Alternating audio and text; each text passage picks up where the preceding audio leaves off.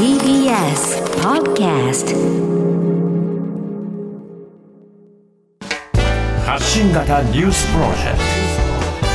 ト。荻上チキ。セッション。ここからは最新のニュースをお送りするデイリーニュースセッション。まずはこちらのニュースからです。知床観光船遭難事故死者11人に北海道の知床半島沖で子供2人を含む乗客乗員26人が乗った観光船カズワンが浸水した後に消息を絶った遭難事故で今日新たに子供1人の死亡が確認され死者は11人となりました。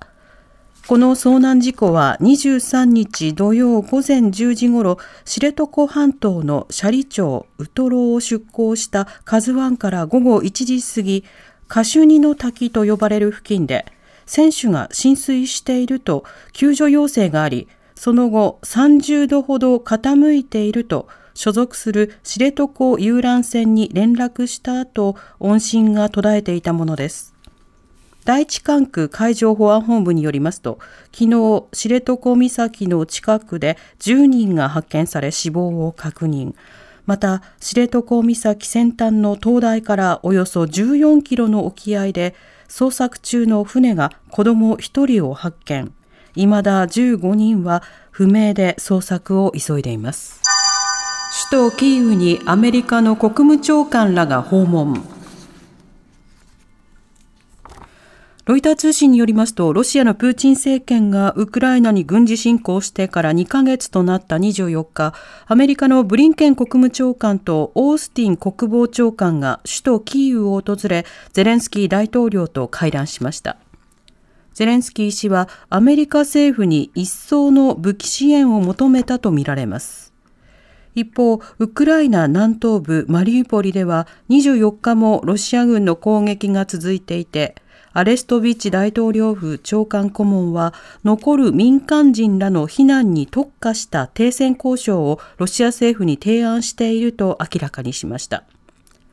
マリウポリでは広大なアゾフスタリ製鉄所に民間人1000人のほか負傷した兵士が避難し全体で合わせておよそ10万人の民間人がいるとされています。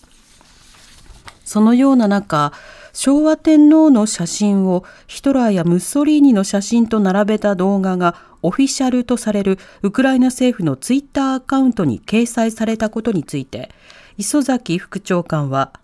ウクライナ大統領府と在京の大使館に対し、不適切であり、直ちに削除するようにと申し入れたことを明らかにしました。ウクライナ政府側は謝罪するとともに動画を修正しています。ただ、在日ウクライナ大使館のツイッターによりますと、深くお詫び申し上げますとしつつも、このウクライナ政府のツイッターは、現在ではウクライナ政府と関係がありませんとしています。フランス大統領選、現職のマクロン氏が再選。フランス大統領選の決選投票が24日行われ、即日開票の結果、現職のマクロン氏が国民連合のルペン候補に勝利し、再選を決めました。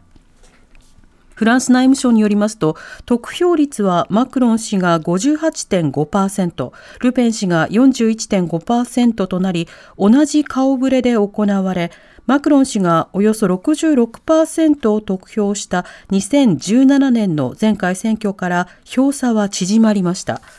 結果を受けマクロン氏は勝利を宣言しながらもルペン氏側に投票した人々にも対応しなければならないと強調。自身に権力を集中してきた政権運営に対する有権者の批判を受け止め、2期目はやり方を刷新すると述べました。また投票率は72.0%で前回の74.6%からやや落ち込み過去2番目の低さとなりました。日経平均一時600円の大幅下落。週明け今日の東京株式市場の日経平均株価は大幅下落し平均株価の下げ幅は一時600円を超えました。これは先週末アメリカで FRB 連邦準備制度理事会のパウエル議長が積極的な利上げを検討する方針を示したことから急速な金融引き締めがアメリカの景気を冷やすという懸念が強まりニューヨーク株式市場が大幅下落したことを受け売り注文が優勢となったものです。日経平均株価、今日の終値は先週末に比べ514円ほど安い26,590円78銭で取引を終えました。一方、東京外国為替市場円相場午後4時現在1ドル128円8銭から11銭で取引されています。JR 福知山線事故から17年、現地で追悼式。2005年に発生し、乗客ら107人が死亡、562人が怪我をした JR 福知山線の脱線事故から今日で17年。新型コロナの影響で中止されていた追悼慰霊式が3年ぶりに行われました。慰霊式に先立ち、事故発生時刻の午前9時18分に合わせ、JR 西日本の長谷川和明社長らが黙祷。長谷川社長は安全の確保についてさらに高い水準を目指す必要があると述べました。一方、共同通信によりますと、事故で当時40歳だった長女を亡くした大阪市の藤崎光子さんは、二度と私のような遺族を作ってほしくないと訴えました。韓国代表団が林外務大臣などと会談、日韓関係改善へ連携を確認。韓国のユン・ソギョル次期大統領が派遣している代表団が今日、林外務大臣らと面会しました。代表団によりますと、韓国側からは対日問題に対する基本的な考え方や政策についての立場を説明し、諸懸案について誠意を持って対話をしていきたいと伝えたということです。一方で、徴用工問題や慰安婦問題などの懸案については、具体的な話は出なかったということです。これに先立ち、代表団は日本の国会議員で作る日韓議員連盟の幹部や自民党の二階元幹事長らと会談し、両国の関係改善に向け連携を強化することを確認しました。代表団は今月28日までの滞在中に安倍元総理や菅前総理らとの会談を予定していて、岸田総理も会う方向で調整しています。以上、デイリーニュースセッションでした。この後は交通情報、天気予報に続いて特集メインセッションです。